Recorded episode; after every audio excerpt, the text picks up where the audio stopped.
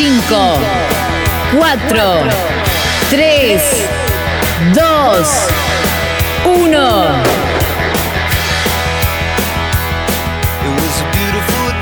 A la mañana, mejor correr. Con Dani Arcucci y Damián Cáceres. Muy buenos días, muy buenas tardes, muy buenas noches, porque a cualquier hora, en cualquier momento y en cualquier lugar, y como siempre, Damián Cáceres, mejor correr. ¿Cómo andamos? ¿Qué haces, Dani? ¿Cómo estás? Volvemos a. Tengo el recuerdo de haber hecho un programa, el único en vivo que hicimos juntos. Sí, señor. Cuando estábamos en, en- en la radio, hoy estamos en, en otro formato, más, mucho más Sí. digital aún, que era en la previa de un medio maratón de Buenos Aires. No sé si te acordás que fue en 2019. Exactamente, con la presencia de nuestro compañero de fondo. Así que es, es siempre uno de nuestros, de nuestros primeros invitados en cada ciclo, en cada momento, en cada variante que, que vamos haciendo. En este caso, en este mejor correr, que sigue siendo el mejor correr de siempre. Nada más que nos pueden escuchar en todas las redes, este, nos pueden ver y escuchar en YouTube, y entonces ya lo están viendo. Vos sabés que estaba buscando ahí las redes. Está un poquito, está un poquito con el tema de las redes Más sociales callado, más ¿no? tranqui, Sí. ¿no? Está más calladito, así que mejor, mejor no lo vamos a presentar por el lado de la red social, este, sino para charlar directamente con él es en las redes sociales, por supuesto, si lo quieren seguir, arroba colo-mastromarino, nuestro querido amigo el, el Colo, allí en Mar del Plata, en una de nuestras capitales del running, y estamos aquí justamente para, para charlar de la vida y del correr en estos tiempos. ¿Cómo estás, Colo? Tanto tiempo, ¿cómo va eso?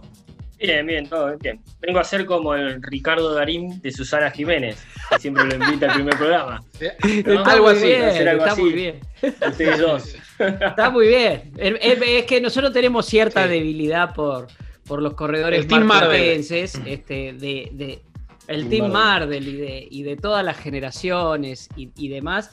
Y, y bueno, si, si no recuerdo mal, Colo, eh, en aquella, aquella charla que, que tuvimos a- en el, en el estudio, recién comenzaba el Colo. El, eh, me acuerdo de la remera, la tengo la remera, por supuesto, de, Y la gorra. del, del Colo Team y demás, pero bueno, un poco, exactamente. Es, es eh, cómo, cómo están las cosas. Sabemos que anduviste por Buenos Aires, que estás moviéndote mucho, pero bueno, ¿cómo están tus cosas hoy en Mar de Plata y respecto del, del correr y del running, Colo? Bien, con el grupo la verdad que estamos bien, estamos de a poquito creciendo. Sí, nos pegó y fuerte la, la pandemia, como a todos, el hecho de, de- de hacer... Yo llevaba recién 10 meses de- con el grupo cuando, cuando nos encerraron y tuvimos que cortar, entonces eso fue como cuando volvimos un volver a empezar, pero, pero la verdad que bien, la verdad que contento con eso, es algo que, que me gusta, que disfruto hacerlo. Y, y bueno, con eso estamos, estamos 10 puntos. Después, en lo que es correr yo estoy haciendo muy poco y casi nada por una, una lesión que tengo, que, que tengo que ver cómo, cómo lo solucionamos en este tiempo y, y bueno, si, si terminamos como, como me han dicho últimamente vamos a estar mucho más tiempo parados, así que, que nada, esperando solucionar eso para poder volver a correr, para poder volver a estar nuevamente en, en movimiento, que después de la pandemia me había costado un poco volver por, por falta de ganas, porque había por ahí aumentado un poco de peso, pero cuando empecé a agarrar ritmo, que empecé a entrenar bien, que ya estaba haciendo algunos fondos largos, bueno, me tocó la lesión y ahora otra vez parado. Eh, ¿Cuál es la lesión, Colo, específicamente? Porque tal vez tengas un tiempo largo de, de recuperación, ¿no? Dijiste. Sí, tengo lesión del labrum en la cadera, como se llama. Este, es como, me explicaron así medio un criollo, para que entiendas, es como una rotura de ligamentos, pero en la cadera. Ajá. Eh, tendría que hacerme una, lo que ahora me dijeron, tendría que hacerme una artroscopía de cadera y, y bueno, eso me va a llevar para después la artroscopía, para la alta definitiva, me dijeron que son 5 o 6 meses. Así que, que nada, bueno, y ahora peleando un poquito con la obra social y eso porque mi traumatólogo acá en Mar del Plata quiere que, que la artroscopía me la haga en Buenos Aires porque tienen más experiencias y hacen más seguido acá en Mar del Plata, que hay un solo traumatólogo que la hace y no se realizan muchas de esas operaciones acá en Mar del Plata, entonces estamos viendo con la obra social a ver si podemos conseguir la derivación para hacerlo allá en Buenos Aires. Bueno, ojalá, ojalá sirva esto, Colo, este, esto que, que- estamos contando, eh, porque bueno, te pasa a vos, le pasa a, mucha gente común. ¿Y cuánto te parece que tuvo que ver puntualmente en lo de la en lo de la lesión, todo lo que fue vivir en tiempos de pandemia, entrenarse de una determinada manera, este, muchas veces en espacios muy chicos, con otro tipo de movimientos, ¿tuvo mucho que ver eso, Colo? ¿O pensás que, bueno, ya tiene que ver con un desgaste este, lógico? Sí, es, eso se genera por el desgaste más que nada y según me explicaron por los estudios que me hice, tengo como un sobrehueso en la cadera, no sobrehueso, sino un huesito como no formado, digamos, abajo hace como un arco y arriba no lo hace y eso hace que roce. Pero lo que me dijo el traumatólogo que eso lo tengo desde que me desarrollé. Ah, Entonces, que lo que pudo haber sido que, como yo corrí de los 12 años hasta acá, siempre estando en movimiento y estando en, constante entrenamiento, tenía todo lo que es la musculatura de la cadera muy reforzada. Y con el tema de la pandemia, por ahí eso se debilitó un poco y ahí empezó a molestar cuando volví, cuando volví a correr. Como que perdí un poco de masa muscular en la cadera, fue lo que me explicó más o menos, lo que me dijo, ¿no? Que puede ser de eso. A ver, de qué puede ser siempre uno nunca sabe exactamente, ¿no? Pero dice que, una de las razones puede ser esa, que haya perdido un poco de masa muscular en la cadera y eso haya llevado a que en este momento me empiece a molestar eso. ¿Puede haber tenido alguna incidencia la disciplina que vos hacías antes del maratón? Porque para mí eh, creo que hiciste dos de las disciplinas del correr más duras. Una es el maratón, obviamente, que es por la que fuiste olímpico, y la otra es el 3000 con obstáculos, que no es para cualquiera. Sí, puede ser, como, como no, a ver, no, no lo sé, porque yo hace ya siete años que no corro obstáculos. Sí. Entonces, me haya parecido ahora, no, no sé si, si puede ser de eso. Este, sí estábamos acá en Mar de Plata, había empezado a entrenar muy bien, estaba entrenando con, Ariel Franzón, que él corrió la maratón de la Pampa, que yo iba a ir a acompañarlo a él, lo iba a ayudar, porque era su debut y tenía pensado ir a hacer unos 30, 35 kilómetros con él para marcarle el ritmo y ayudarlo y estaba haciendo los fondos con él y bueno, en uno de esos fondos fue cuando, cuando me empezó la molestia y, y después tuvimos que parar nos sonreímos con Damián cuando lo mencionaste a Ariel porque eh, fue uno de los protagonistas de, los últimos Mejor Correr y la verdad que fue, fue un placer escucharlo porque es esa, esa, esa mezcla extraña de alguien que fue en su momento un atleta que pintaba para ser de elite, luego dejó la actividad, después eh, se convirtió en un corredor si se quiere aficionado, pero claro, con la base que tenía y con el talento que tenía este, tuvo esta, esta locura de, de, golpe encontrarse corriendo un campeonato argentino. Realmente una historia, la de Ariel eh, fantástica. Colo, fantástica. no sé cómo la viviste vos desde tu lugar, ¿no? Desde el lugar de acompañarlo justamente en esa experiencia. Muy talentoso. Eh, Ariel es una persona muy talentosa. Nosotros nos conocíamos desde chicos, hemos compartido mucho desde muy chicos. Y después, bueno, cuando él se fue a España, ahí perdimos un poco el contacto que me acuerdo la primera vez que vino a Cámara de Plata después de haber sido, que creo que pasaron 5 o 6 años, y volvió y era otra persona. Eh, una persona que pesaba más de 95 kilos, era, era, difícil verlo, es más, lo crucé por al lado y hasta que él no me, insultó y me dijo, hey, no me saludás, no lo reconocí. y, ahora cuando, cuando lo vimos, que fuimos a correr el maratón a, Sevilla, que estaba ahí, que lo estaba acompañando a Miguel, que él hizo toda la carrera con la bici, ahí ya se lo vio mucho mejor físicamente y bueno, y ahora que vino acá sabía que estaba entrenando y bueno, quería su debut en maratón y, bueno, cuando me dijo, dale, vamos, digo, bueno, dale, vamos, empezamos a entrenar y, nos juntábamos siempre para hacer los fondos en la laguna, que íbamos tres veces a la semana y bueno, lamentablemente al final no lo pude acompañar. ¿Cuántos hay, no? Que quedan en el camino y son así de talentosos, porque hablando con, preparando esa entrevista, porque realmente no lo conocíamos a Ariel, no estaba en la, en, la óptica nuestra por lo menos, hablé con Javier Carriqueo y Javier Carriqueo decía que era el más, el, fue el más talentoso de su generación. Creo que era el que estaba destinado hoy sería, eh, Javier nos dijo como que era Eulalio o Joaquín, de esta, de esta nueva generación de, fondistas. ¿Cuántos quedan en el camino así? ¿Por qué quedan en el camino así? ¿Qué, ¿Qué, tiene que hacer el atletismo para poder contenerlos? Quedan muchos, muchos talentos quedan en el camino. Eh, lamentablemente hoy llega un momento en el cual tenés que ponerte a pensar qué, es lo que vas a hacer con tu vida y la verdad que acá no tenía muchos recursos y no tenía mucho para hacer. Entonces decidió irse a España para, para trabajar. Él fue con esa idea de trabajar. Ya lo que era el correr lo había dejado de lado, si bien le iba muy bien, tuvo esa idea y la hizo, y la verdad le fue muy bien en España y estoy feliz porque le haya ido bien en la vida, porque es una de esas personas que era muy talentosa y a la vez una persona que era muy buena persona, la verdad que una persona excelente. Y, y, bueno, pero hay un montón que llega el momento en el cual estás en la adolescencia, en ese momento en el cual pensás entre el estudio, el entrenamiento y si tenés que trabajar, y, las tres cosas por ahí bien no las podés hacer. Entonces lo que primero sacrificás es por ahí es esto, la actividad. Hmm. Empezás de a poquito a dejar de lado y a la, larga terminas alejándote, que es lo que le ha pasado a él. Eh, Colo, a ver, me, deriva tu reflexión para dos lados. Voy a dejar la segunda para, para dentro de un ratito, pero, pero en esta, y sé que, es difícil de hablar uno, de uno mismo, eh, te lo pido que lo hagas de, la manera más este, eh, descarnada posible, y ni con falsa modestia ni nada por el estilo, pero ¿cuánto influyeron ustedes para que baje esa tasa de abandono? Cuando digo ustedes, digo vos, este, Marita, que, que, una cuestión, yo, yo siempre, por ahí lo leíste alguna vez, pero yo siempre hablo de los eslabones. Es como que ustedes unieron de algún modo generaciones, esa generación que decía, no, mira, ya no hay posibilidades de nada. Y ustedes vivieron un momento, eh, vos ganando acá el maratón en Buenos Aires, este, eh, tu medalla en, los Panamericanos, esa cosa del reverdecer del maratón, este, y fueron durante unos años sinónimos, tanto vos como Marita, este, por citar como, como las cabezas, las caras más visibles.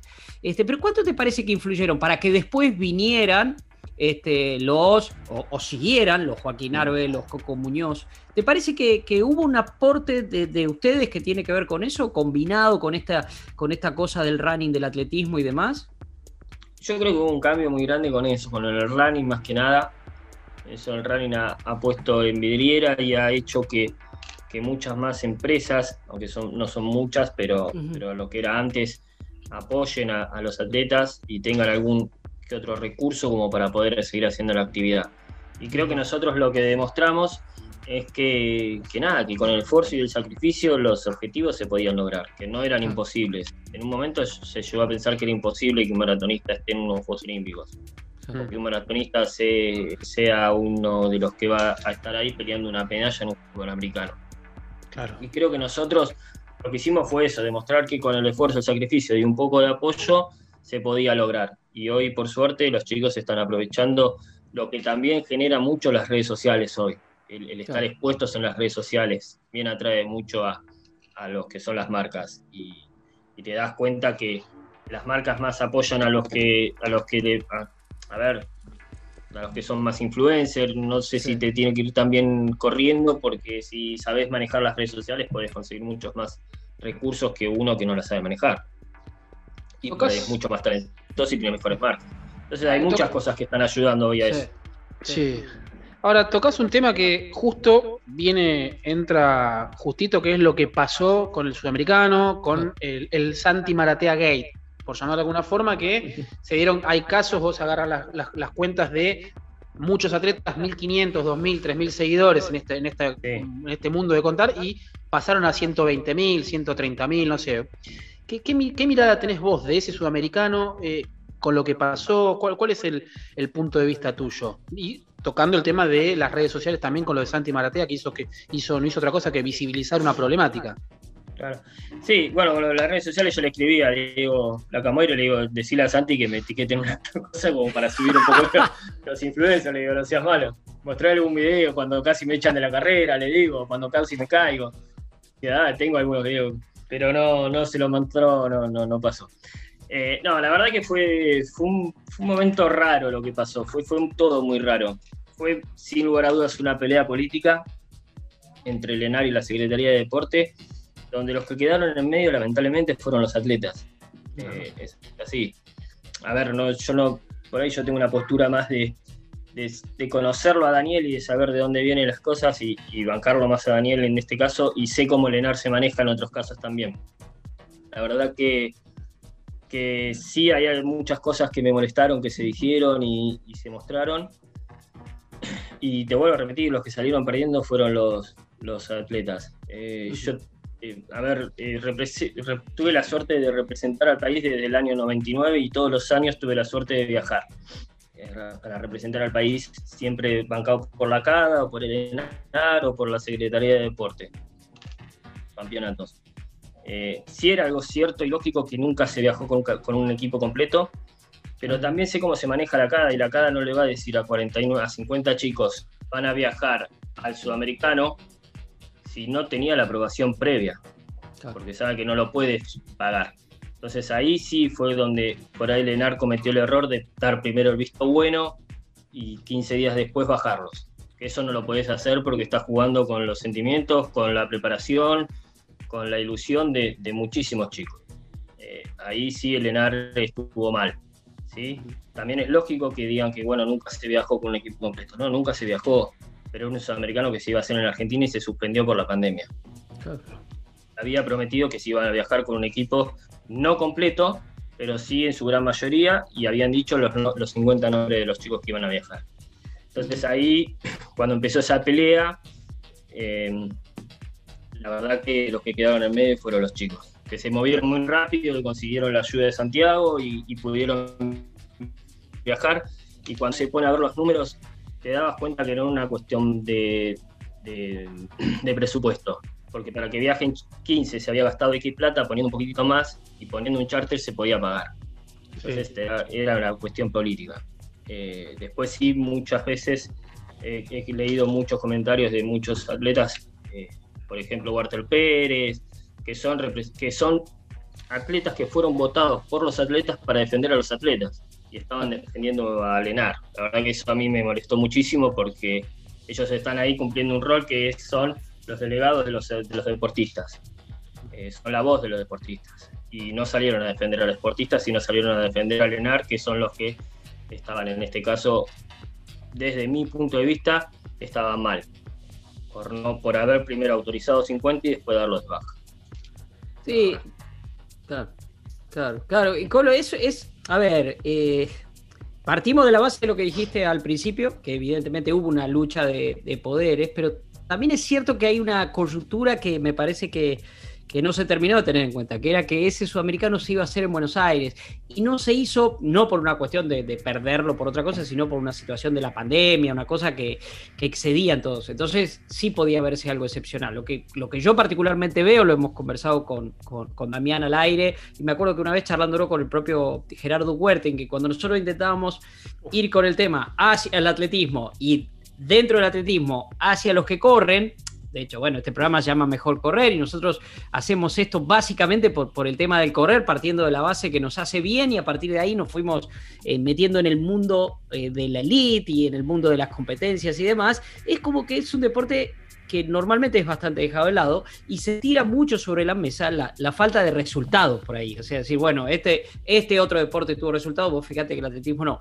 El punto, yo lo he hablado con la gente de Lenar en este medio de esta polémica, decir, bueno, también es una cuestión de concepto y de filosofía. O sea, ¿qué es primero, el huevo y la gallina? O sea, si vamos a esperar que se den resultados para apoyar, y es muy complicado que se, den los resultados también, ¿no? Me parece que pasa por ahí. ¿Cuál es la filosofía? Buscamos, por eso yo hablaba también eh, el caso de ustedes como eslabón, Colo. Sí, y muchas veces lo que hace Lenar también es comparar eh, peras con, con manzanas. Sí no todos los deportes son lo mismo y no puedes evaluar una medalla en un panamericano de cierto deporte con una medalla en un panamericano en otro deporte o en un sudamericano. Eh, no se pueden comparar, son cosas completamente distintas y muchas veces lo que no se tiene en cuenta es eso. Primero. Después, eh, este, lo que vos decís también es, cierto que, fue una pelea y que, y que muchas veces también hay que tener en cuenta acá que Lenar perdió este último tiempo mucho apoyo con el 1% de, de, la telefonía celular. Eso también los vio afectados a ellos. Creo que acá ellos lo que tendrían y por ahí no lo hicieron y no lo aprovecharon era aprovechar, bueno, mira, no podemos mandar a estos deportistas porque no contamos con este apoyo hoy. Tenés salir a hacer visible eso para ver si pueden volver a recuperar ese apoyo, que creo que sería lo, más lógico, lo mejor que le puede pasar al deporte, que el ENAR recupere el 1% de la telefonía celular. Claro, Creo que sería buenísimo para, para el deporte eso. Sí, sí. Y a vos, Colo, no te dan estas cuestiones. Vos tenés 38 años, estás a punto de, operarte, pero la idea es seguir corriendo, sos entrenador. ¿No te dan ganas de meterte fuertemente? Sé que estás colaborando en la, en la bonaerense, en Mar del Plata, con, la federación, con la presidenta, con María Ángeles Peralta, la presi. Eh, pero no te dan ganas de meterte en la conversación seria, digamos, en, después de la federación, en la CADA, después de la CADA llegar a Lenar, buscar una, una vuelta de rosca desde el lado de los propios deportistas? Eh, es difícil de los propios deportistas, por el lado de los deportistas es difícil, porque los deportistas de Ilenar se manejan con ese grupito de 7, 8, 9 atletas, deportistas, son siempre ah. ellos. Eh, y es muy difícil entrar en ese grupo cerrado de deportistas. Eh, por ese lado me parece medio difícil. Por el lado dirigencial, bueno, estamos haciendo un trabajo acá en Mar del Plata, en la provincia, de a poquito. Hay muchas cosas que se tienen que mejorar acá en Mar del Plata y a poquito lo que estamos haciendo. Y, y vamos a empezar por ese lado, después vemos a dónde nos lleva. Pero la idea es sí empezar acá, meterle todo acá en Mar del Plata y, pensar más, más en lo local. Después veremos si se puede llegar a pensar en, algo más nacional y más grande. Pero, pero tampoco tenemos experiencia en esto y, mandarnos de una ahí sería medio, medio una locura. Sí queremos hacer experiencia acá en Mar del Plata, saber cómo se manejan las cosas bien en la provincia, que es una provincia muy grande y también cuesta mucho hacerlo. Eh, entonces estamos de a poquito aprendiendo entre todos a ver cómo, cómo podemos ayudar. ¿Qué, ayudar desde otro lado Sí, sí, sí. Eh, Colo, a ver, ustedes conocen como nadie el atletismo de Mar del Plata. ¿Qué van descubriendo el atletismo de la provincia de Buenos Aires? Hay potencial, hay lugares así donde decís, bueno, hay estos focos de, desarrollo. Eh, me acuerdo cuando charlamos con Marita que hablaba mucho de apuntar muy abajo, de, apuntar a las escuelas, a las bases. Sí, la idea, la idea es eso, apuntar bien a las bases. También sabemos que hay muchas, muchos lugares en la provincia donde por ahí no tienen los recursos o los materiales para poder hacer ciertas cosas eh, eh, o ciertas pruebas que por ahí a, la larga se ve que, que es lo que falta. Eh, por ahí no hay muchos saltadores de garrocha porque no hay colchonetas de garrocha, no hay muchos saltadores de altos porque no hay colchonetas. Hay muchas cosas y en muchos lugares que se necesita mucho apoyo. Eh, y la provincia es muy grande, ¿no? Nosotros acá en Mar del Plata, por suerte, tenemos una, pista de atletismo, tenemos infraestructura, tenemos cosas que, sí, a la larga hay que mejorarlas, porque últimamente no se ha puesto mucho dinero ahí y tenemos que, que mejorar eso. Pero sabemos que en la provincia hay lugares que corren muy, muy por atrás. Y en todo esto, eh, Leo Malgor, ¿cómo, lo ves? Porque él renunció a viajar con el equipo, pero sigue vinculado. ¿Cuál, cuál es la, mirada de una persona que es fundamental en, ustedes junto con Daniel Díaz, que hoy está en Secretaría de Deportes? No, la, verdad últimamente no, he hablado sobre este tema. Sí hablamos en el momento en el cual empezó todo esto, que fue cuando dijo que, que se había bajado del sudamericano que no quería viajar porque, bueno, estaban las peleas internas que por ahí no vienen al caso no nombrarlas ahora. Pero, pero la verdad que, no, no sé, está, él está, vive para el atletismo y está todo el día en la pista haciendo cosas. Si tiene que marcó un circuito de mil, de mil metros acá de cross, se pintó 42 mil palitos de madera para marcarlo. Está peleando con la con la soga que para marcarlos y las joyitas que, por ahí entran. otra cosa que tenemos que mejorar es la seguridad de la pista, que entran chicos y, la sacan solo para, para destruirlo, para hacer maldad nomás, porque no, no le sirve nada un pedazo de soga. Así que bueno, estaba con eso. Y Leo acá está trabajando muchísimo en Mar del Plata y, y de a poquito se le va pasando esa bronca y esa cosa que le ha pasado con, con todo esto y seguramente dentro de poco va a estar nuevamente peleando por todos los mediofondistas y fondistas del país. Estamos charlando con el, Colo Mastromarino. Este, yo me estoy guardando esta pregunta que te dije, me surgió el otro día, que tiene que ver con, con, con, tu futuro, Colo, más allá del tema de la operación, o si eso es determinante, porque es obvio que vos ya estás haciendo un proceso de, transición, eh, quiero hablar de, esa cuestión del entrenamiento, pero, pero ¿cómo es que se asimila? Que tengo ganas de, charlar sobre eso, pero, pero lo vamos a dejar para después, para, para charlarlo más en, profundidad después de una, de una pequeña pausa. Ahora me quedo con esto ya como para ir cerrando todo, porque lo, dijiste al pasar, que, le escribiste a uno de los chicos, decirle a Santi Maratea que recuerde cuando a mí me sacaron de una carrera o cuando casi me caigo. Y es impresionante eso, porque Colo, ¿cómo ha quedado eso grabado? A mí, yo te digo, cuando pasó todo esto del, sudamericano, te usé muchísimo como ejemplo para hablar porque decía, eh, porque se transformó en noticia nacional y lees por ahí en medios nacionales, que por ahí ya en, en, páginas que no tienen ni siquiera que ver con lo deportivo, y decís, claro, se ocupan de esto en este momento que pasa, como te había pasado a vos cuando se ocuparon de vos, no porque ganaste maratón, sino porque casi te sacan de la carrera, y no porque ganaste la medalla, sino porque casi te caes al llegar. A veces parece que para los atletas tiene que pasarle algo malo para que sea noticia. Lamentablemente sí, lamentablemente es así. Eh, tenés que hacer algo extra como para, para figurar en un deporte que no, no es tan reconocido en el país, pero, pero nada, la verdad que tantas anécdotas que tengo, por suerte.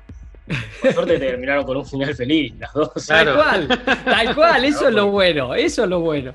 Porque si no lo estaría acá hoy, estaría en no, no, no. Acá hoy estarías de todos modos. Acá hoy estarías de todos modos, como vas a estar este, pasado mañana y dentro de un tiempo, porque siempre vas a estar mejor correr. Este, fuera, fuera, dicho fuera de broma esto, porque se aprende. Y seguramente ahora cuando, cuando sigamos charlando vamos a hablar un poco de todo eso, de vos como, como entrenador, qué es lo que ves en el futuro, de vos como dirigente ya dijiste algo de lo que estás aprendiendo y de lo que están trabajando, pero también nos interesa mucho tu opinión de vos como observador de lo que está pasando con el atletismo a nivel nacional e internacional ahora. Paramos un ratito de este fondo largo con el Colo Mastromarino. Este, hablaremos después de algún modelo nuevo de zapatillas. Señor Cáceres, usted sabe mucho de esas cosas. Ahí presentamos estas, ahora, vamos un, pequeño corte, presentamos la Flow Velocity de Under Armour. Vas a hablar vos, que ya las probaste, voy a hablar yo un poquito y volvemos y seguimos hablando con el Colo. Totalmente, así será, así será. Ya seguimos con el Colo Mastromarino. Mejor correr Aquí estamos en Mejor Correr, en medio de una charla, pero debemos confesar, Damián, que volvimos a correr juntos, viejo. Eh, después de mucho este tiempo. fin de semana. Bueno, jugaste de visitante en el corredor del Bajo de San Isidro, que es uno de los más lindos. Este, estaba muy lindo con el solcito a la mañana, pero eh, hubo, un motivo, teníamos que probar algo. Sí, tenemos que probar esta nueva zapatilla de Under Armour, la Under Armour Flow Velocity Win. Característica principal, Dani, la parte de arriba, la capellada, las cintitas que se ven de color. Sí, señor. Son especies eh, como si fueran cinturones de seguridad para darle mucha flexibilidad al pie, lógicamente, y sobre todo las cosas respirabilidad. Pero el dato central es esto. Es la suela, que es a la vez suela y entresuela en una misma pieza. Eh, ¿Cuál es la búsqueda de esto? Es darle menos peso a la zapatilla. Una zapatilla neutral, neutra, de 8 milímetros de drop, más o menos 214, 215 gramos en el caso del hombre, el caballero, 180 en el caso de la mujer, una zapatilla ideal para correr hasta media maratón, dependiendo la, forma y, el ritmo de cada uno. Yo desde, desde los otros días que la estoy probando, desde el sábado que grabamos especialmente el video que ya está disponible en nuestras redes, y realmente me parece una zapatilla cómoda. Vamos a ver con el correr de, de los kilómetros, lógicamente, cómo se adapta pero me parece que esto es una búsqueda muy interesante. Ahí se ve mucho mejor la suela. Esta zapatilla es un desprendimiento, en realidad, de las Curry. Curry, Stephen Curry, el, gran goleador de los Golden State, que es una de las, estrellas de, Under Armour, de, de las imágenes eh, globales de, la marca de Estados Unidos. Eh, es una zapatilla que se hizo para correr, bueno, para, para básquet, perdón. Bueno, a partir de esa suela se trasladó al running, con modificaciones obviamente, y se adaptó en este nuevo lanzamiento de Under Armour para esta temporada en la Argentina, que es a partir del mes de junio en realidad. Una zapatilla neutral, muy interesante. Vamos a probar con el correr de los kilómetros a ver cómo se adapta. Y vos que estás volviendo. Exactamente, vos sabés que vos me lo decías, Dami, me, me contabas esto, eh, de que viene del básquetbol y esta sensación de, explotar un poco, ¿no? Y sí te decía, me encantaba ese eslogan, este, más que run, flow.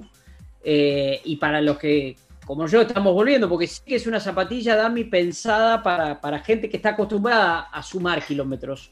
Este, que esa es un poco la, idea. En mi caso estoy volviendo a sumar kilómetros. Y la verdad que la sensación, la primera sensación del otro día fue, fue muy buena. Hay que contarle a la gente que uno por ahí, cuando está probando zapatillas, también hace, bueno, arrancamos, volvemos a salir. Y yo le decía a Damián, me da ganas de seguir, me da ganas de seguir. Eh, exacto. y que creo que cualquiera puede estar viviendo la experiencia que, estoy viviendo yo, nos ha pasado, a todos, a los corredores aficionados que en algún momento tuvimos o algún tipo de lesión o como en mi caso un problema de salud eh, y que te vuelvas a sentir esa sensación de que algo te empuja, este, esta reactividad, porque también es eh, las tres características, ligeras, eh, reactivas y rápidas. Esta es la idea.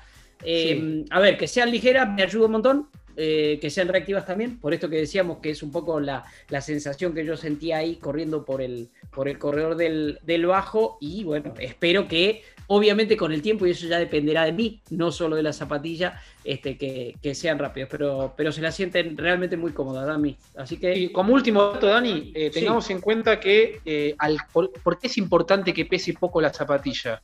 Porque al correr cada una, en cada una de nuestras zancadas ejercemos tres veces el peso de nuestro cuerpo. Hagamos un cálculo fácil, vos pesás 60 kilos, en cada una de las zancadas son 180 kilos en los cuales impones a tu cuerpo, digamos, acá a las articulaciones. Por eso se habla muchas veces del, del, del, poco peso que tienen que tener los corredores o del cuidado del peso.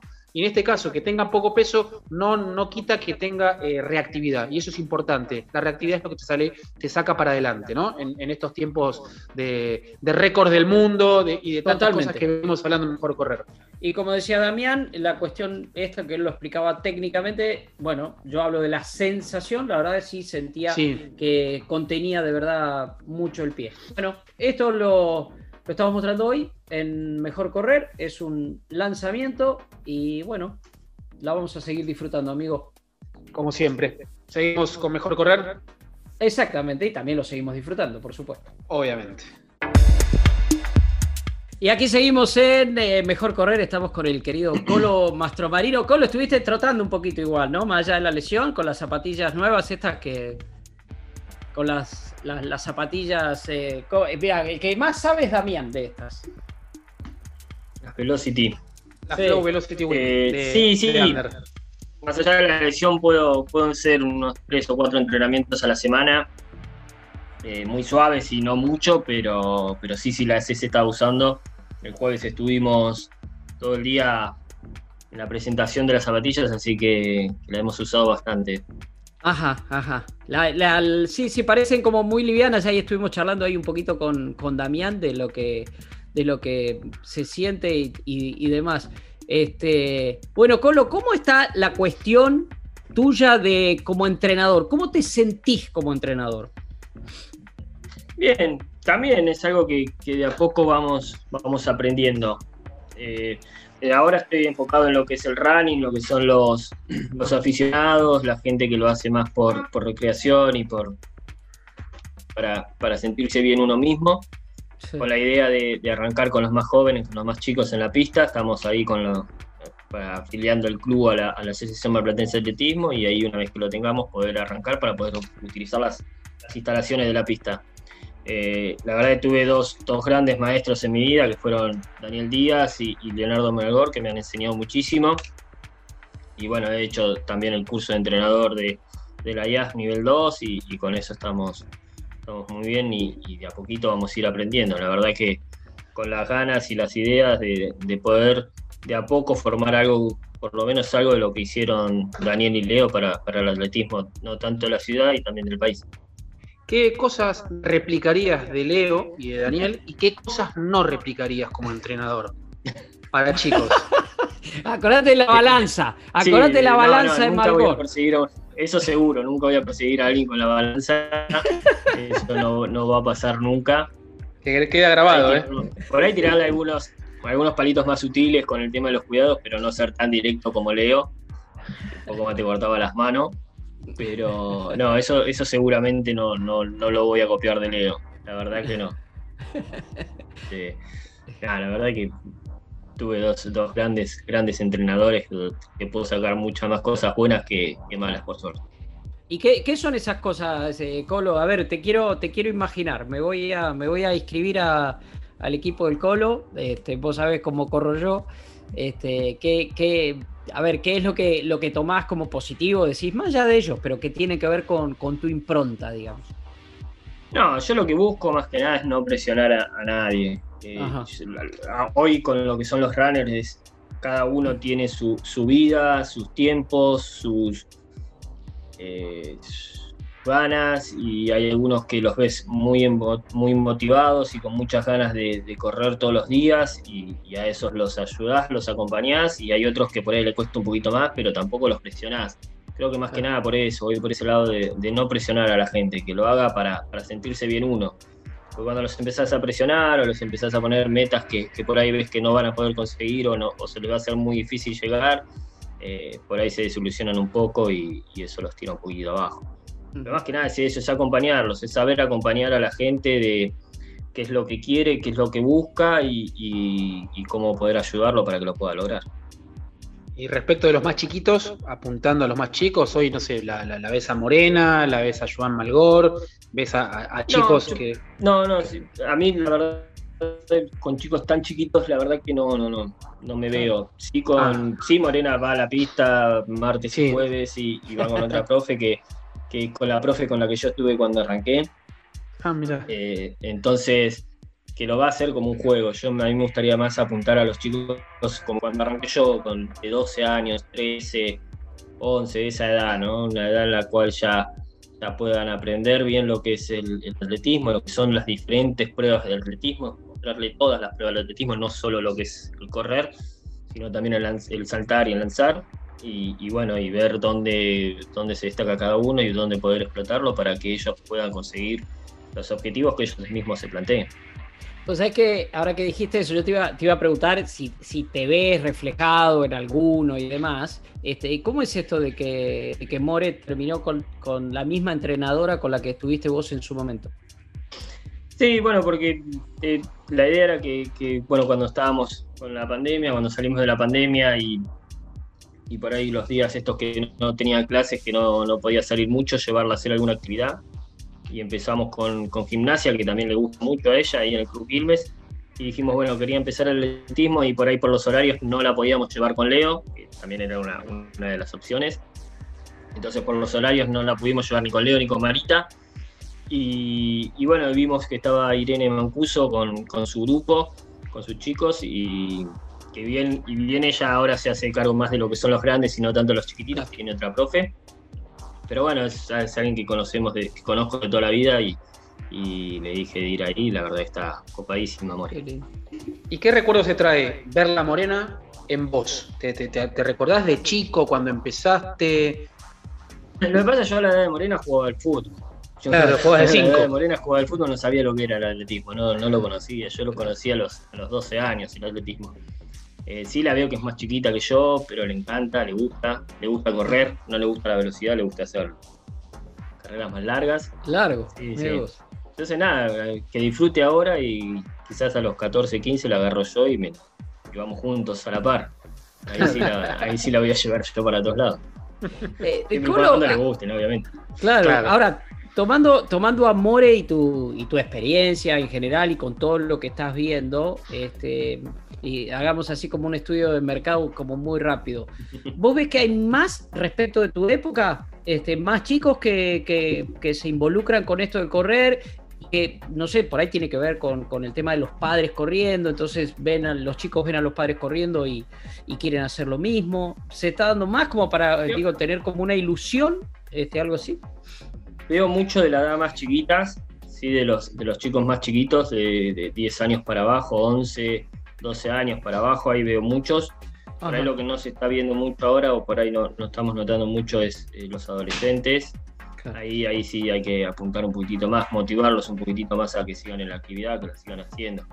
Creo que, que ahí sí, creo que cuando yo hacía, cuando yo tenía 14, 15 años, eh, veía más chicos en, en, la pista en ese momento yo.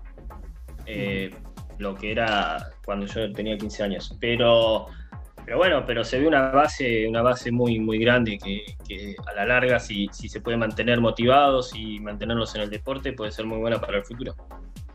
Puede ser un síntoma del el, tema de las tecnologías y eso, que no haya chicos adolescentes hoy que estén... Y es difícil, es difícil atraerlos a, un deporte, a que salgan, a que hagan actividad física.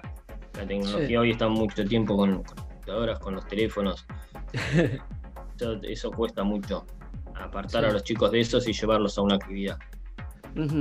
Colo, te pego el salto de, los chicos a lo que estamos viendo en, lo más grande. Estamos acercándonos a los, a los Juegos Olímpicos. Este, ya parece que se van a hacer, digo, como va todo. ya está, ahora se puede hablar de que, de que se van a hacer. Eh, ¿Cómo, ¿Cómo, viste todo este, este proceso de crecimiento, de mejora de las marcas este, de, los maratonistas, justamente?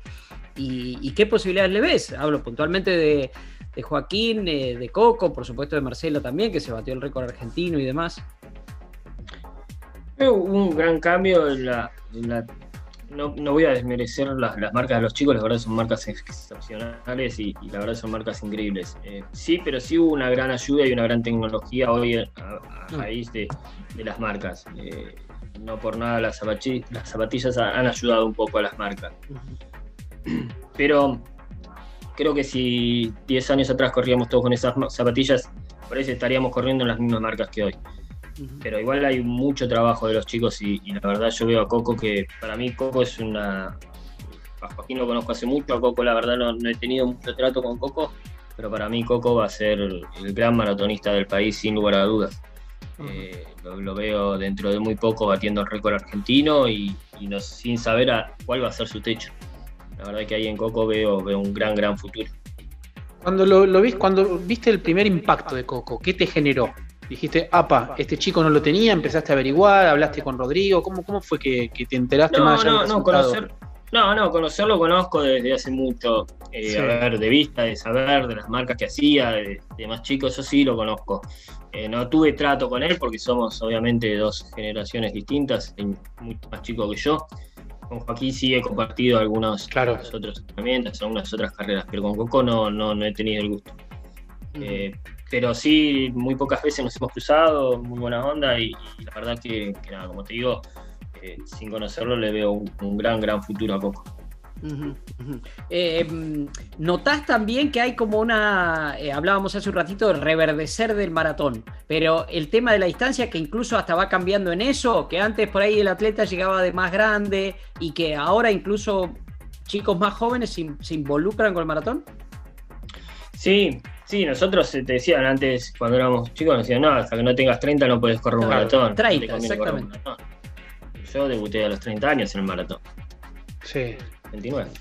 Este, entonces, antes te decían eso, que tenías que primero dar el gran salto. Y hoy no, hoy la verdad que los chicos se están animando un poquitito más a hacer la actividad, a hacer la distancia. No sé si tanto la distancia en el momento de la carrera, sino lo que más cuesta y lo que más se dificulta hacer es el entrenamiento. La verdad hay que estar preparado para, para hacer un entrenamiento para maratón. Y hoy los chicos vienen preparados para eso. Están con ganas, les gusta y, se bancan a hacer 200 kilómetros a la semana. Eh, creo que, que, antes se pensaba más que nada por ese lado, por el lado de lo, no sé cuántos eh, psicológicamente estén preparados para afrontar la preparación de un maratón. Hoy los chicos, la verdad, que están preparados para afrontar lo que sea. Y la cuestión fisiológica, Colo, que se hablaba del cuerpo, que no está preparado, que no estás mentalmente, pero eh, ¿qué cambio también? Hablaste de la tecnología y del entrenamiento, ¿cambió algo? ¿Hay menos kilómetros? ¿Hacen más kilómetros? ¿Cambiaron los manuales de los entrenadores un poco? Eh, es que cada, cada entrenador tiene su, su librito. Es así, nosotros tenemos el libro de, Leo que era sumar, sumar y sumar kilómetros. Sí. Hay otro entrenador consigue otros resultados con menos kilómetros y más y más eh, menos volumen y más intensidad. nosotros era más, más volumen que intensidad. Eh, hay muchos entrenadores, todos con su, con sus libritos, con su, técnica y, todos consiguen buenos resultados. Eh, lo que ha hecho Martín mañana en Uruguay la verdad que con su librito y con su técnica, con los dos, con los puestas, ahora, ahora con Débora, que se mandó un marcón en, el 200, en el 800, perdón. La verdad que, te vuelvo a repetir, cada, cada entrenador tiene su libro y cada uno sabe lo que le da sus resultados. Claro, claro. Vos eh, eh, te, te, llega ahora, otra vez vuelvo a pelo al, al colo entrenador. Te llega uno de quiero correr maratón. Vamos a ver, esperemos que pronto vuelva toda la apertura y todo se pueda volver a correr. Este, ¿cómo, ¿Cómo es tu librito en ese caso? ¿Le haces sumar kilómetros? Digo, yo sé que estamos hablando acá del aficionado, ¿no? Sí, sí, yo vengo del libro de Margot, eh, es así, yo, vengo de ese lado. Eh, por ahí al aficionado no exigirlo tanto. Ahora, ya si querés buscar resultados, bueno, sí, hay que hacer esto. Sí, yo, pero porque yo vengo de ese lado es el que sé que, me ha dado resultado a mí y sé que, puede dar resultado. Este, seguramente con el tiempo por ahí hay algunas cosas distintas a los que hacía Leo, pero hoy que estoy arrancando me voy a lo seguro, digamos. Mencionamos recién a, Coco y a Joaquín, no puedo omitir al Prefontaine argentino, ¿no? De Concordia, a, Federico Bruno. Eh, ¿Por qué esa cara? Justamente, ¿por qué ese rostro como diciendo... Ah, es, ah. es una bestia, es una bestia. No lo nombré porque obviamente estamos hablando del maratón, pero, pero es una bestia, es una bestia. Es un caballo, es un animal. un animal. Un loco, un loco, un loco terrible, pero bueno, dentro de su locura, la verdad que, es, increíble lo, que está haciendo.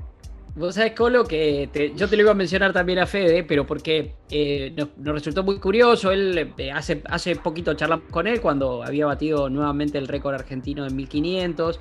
Este, después la milla, fue, una muy linda charla porque Fede tiene esa cosa de, que parece osco y, la verdad es que nos olvidamos todos por ahí que esta, esta cuestión que decimos que estamos al aire fue muy linda. Y él un poco eh, defendía aquella, aquella participación suya en, Río, en los Juegos Olímpicos, y, que, y decía que, el maratón lo hizo mucho más fuerte. Y él hablaba de sufrimiento en 1500, no en sufrimiento de eso, más allá de, que, de, que, de que la vivió como lo vivió, pero que, lo hizo más fuerte el, maratón. ¿En, qué momento para vos fue, hablamos mucho del tema sufrimiento, sufrimiento en la pista, sufrimiento en 1500 y sufrimiento en maratón? Eh, ¿En qué momento sentiste vos que sufriste, Colo, este, en, tu carrera? Así decir, estoy sufriendo. Cuando quedaste afuera por un segundo de, lograr una marca o por una cuestión esto de la carga física, la balanza, el peso, el sacrificio que significa todo lo que hay que hacer más allá de las carreras mismas.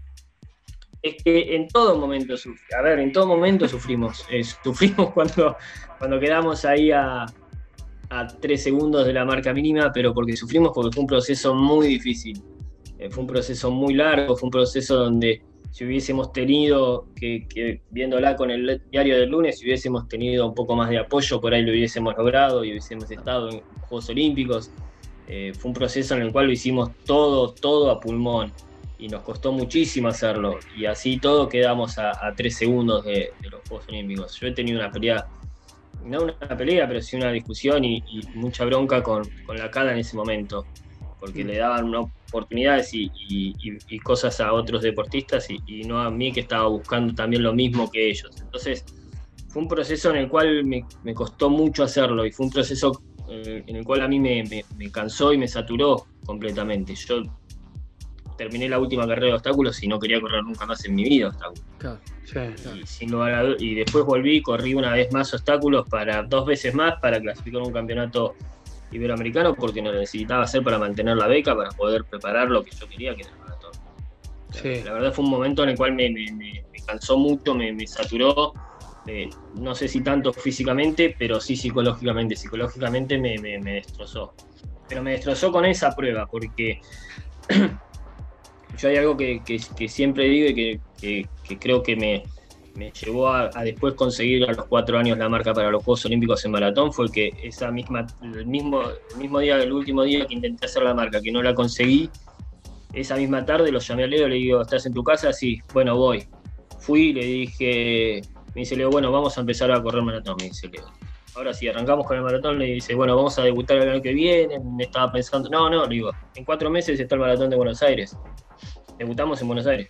Yo mañana empiezo a entrenar para Buenos Aires. Y debutamos a los cuatro meses en Buenos Aires.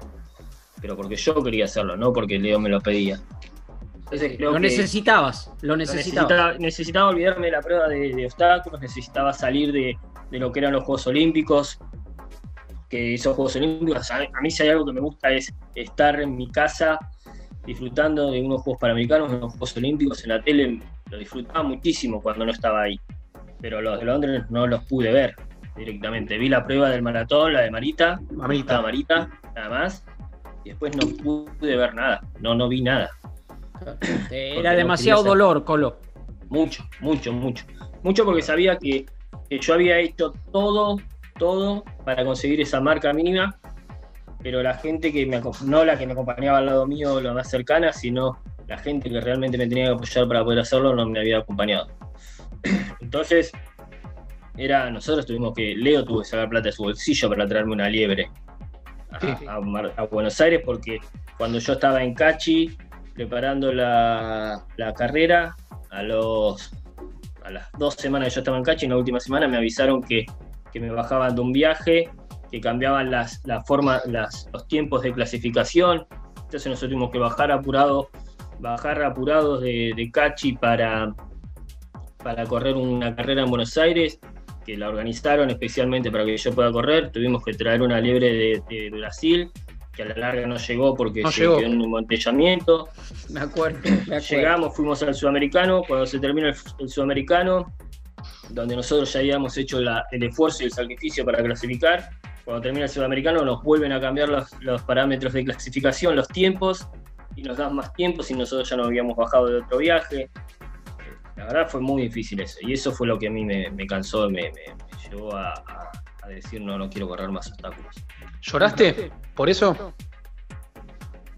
Eh, no, no lloré, pero sí tenía mucha bronca. No lloré porque no me, no me quise permitir llorar, porque yo sabía que había hecho todo bien. Eh, no, no lloré. Eh, en vez de yo quedarme llorando en mi casa, lo fui a ver a Leo y le dije, vamos a arrancar con el maratón. Claro. No, no. Han, han pasado muchos años de eso, Colo, y bueno, en, en- en tu vida atlética, pero también en tu vida personal han, han pasado muchísimas cosas. Todo lo que viviste después, todo lo que vino después, ¿te hace sentir cómo? Eh, ¿Te hace sentir satisfecho? ¿Elegiste el camino que, que querías elegir y, y- y estás gratificado por eso? ¿Te quedaron cosas que decís, "Puta, tendría que haberlo hecho de esta manera? No, no, la verdad estoy muy conforme con todo lo que hice. Sí me hubiese quedado, me hubiese gustado participar en unos Juegos Olímpicos en una prueba de pista. Eso me hubiese encantado. Eso, eso es lo que yo le apuntaba y me gustaba. Porque aparte a mí me encantaba la prueba de obstáculos, la disfrutaba mucho, la hice toda mi vida porque me gustaba. Y, y la verdad me, me quedó esa espina de decir, bueno, me hubiese gustado estar en, en unos Juegos Olímpicos en pista corriendo obstáculos. Pero después me tocó estar en unos Juegos Olímpicos corriendo un maratón y lo disfruté desde que largamos hasta que llegamos. Disfruté toda la carrera, disfruté todo el proceso de, cla- de clasificación, disfruté todo el proceso de todo el proceso de entrenamiento, lo, lo disfruté todo. Y fue una- un, pro- un proceso de clasificación difícil porque éramos cuatro los que estábamos buscando la marca. No, Claro. no- no fue fácil también. Y- pero lo disfruté, lo disfruté en todo momento. Y lo- con los Juegos de Tokio, no, ¿cuándo se terminó la ilusión de llegar? ¿En qué momento dijiste, no, ya está, no, no, no me da, no, no- no me dan los tiempos, no me da la, la marca? ¿Cuándo dijiste basta? Con No me da respecto a Tokio. Ah, Tokio, la verdad me. A ver, lo de Tokio yo lo vi muy lejano en el momento en el que yo, siendo medallista panamericano, tuve que hacer una rifa para ir a otros Juegos Panamericanos. sí. En ese momento lo vi muy difícil, porque sabía que no iba a tener todo el apoyo que tuve previo a, los- a- a Río. Eh, entonces ahí lo vi muy, muy difícil. Ahí mi cabeza fue que, que hizo un quiebre y decir, bueno, estamos lejos, no solo porque habían modificado las marcas, sino que estábamos lejos porque no iba a ser el mismo apoyo que tuvimos. Claro, Eh, claro. Fue algo que a mí no, no, me, no me cayó bien, no me gustó. Lo tuve que hacer porque lo quería hacer y porque quería estar en los Juegos Panamericanos, pero algo que, que si hoy a mí me preguntaban, eh, me costó mucho hacer esa rifa. Eh. Leo me decía, hagamos la rifa, hagamos la rifa, y yo le decía que no, Mm, porque la verdad que yo no, no entendía cómo, si hace cuatro años yo había sido medallista. Y estoy queriendo viajar a competir porque quería buscar la marca mínima para estar en otros Juegos Panamericanos. Ujú.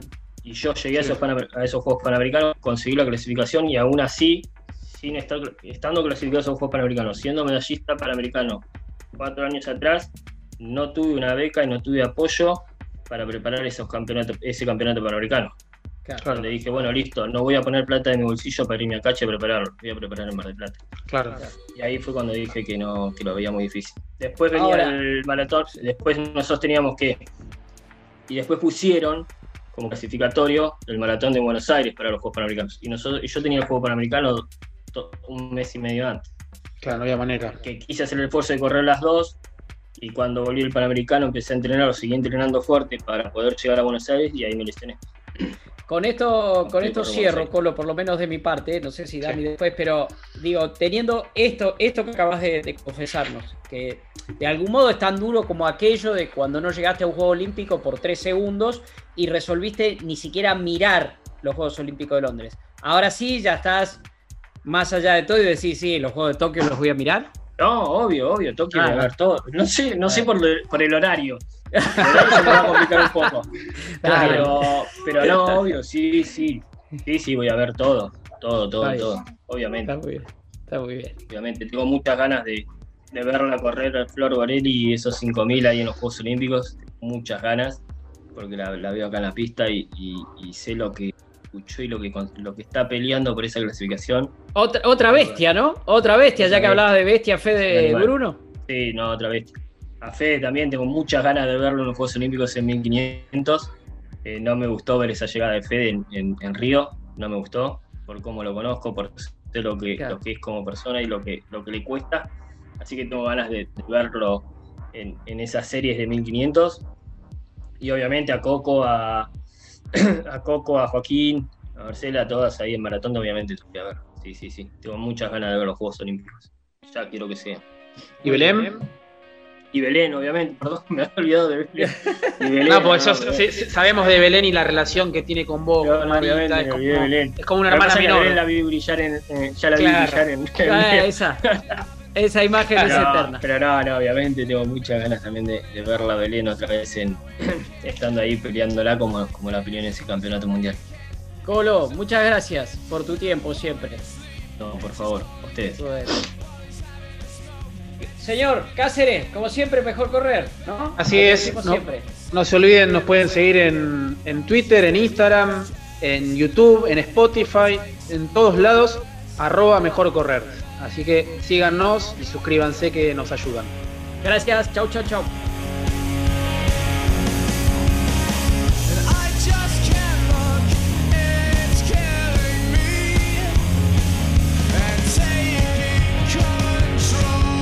Mejor correr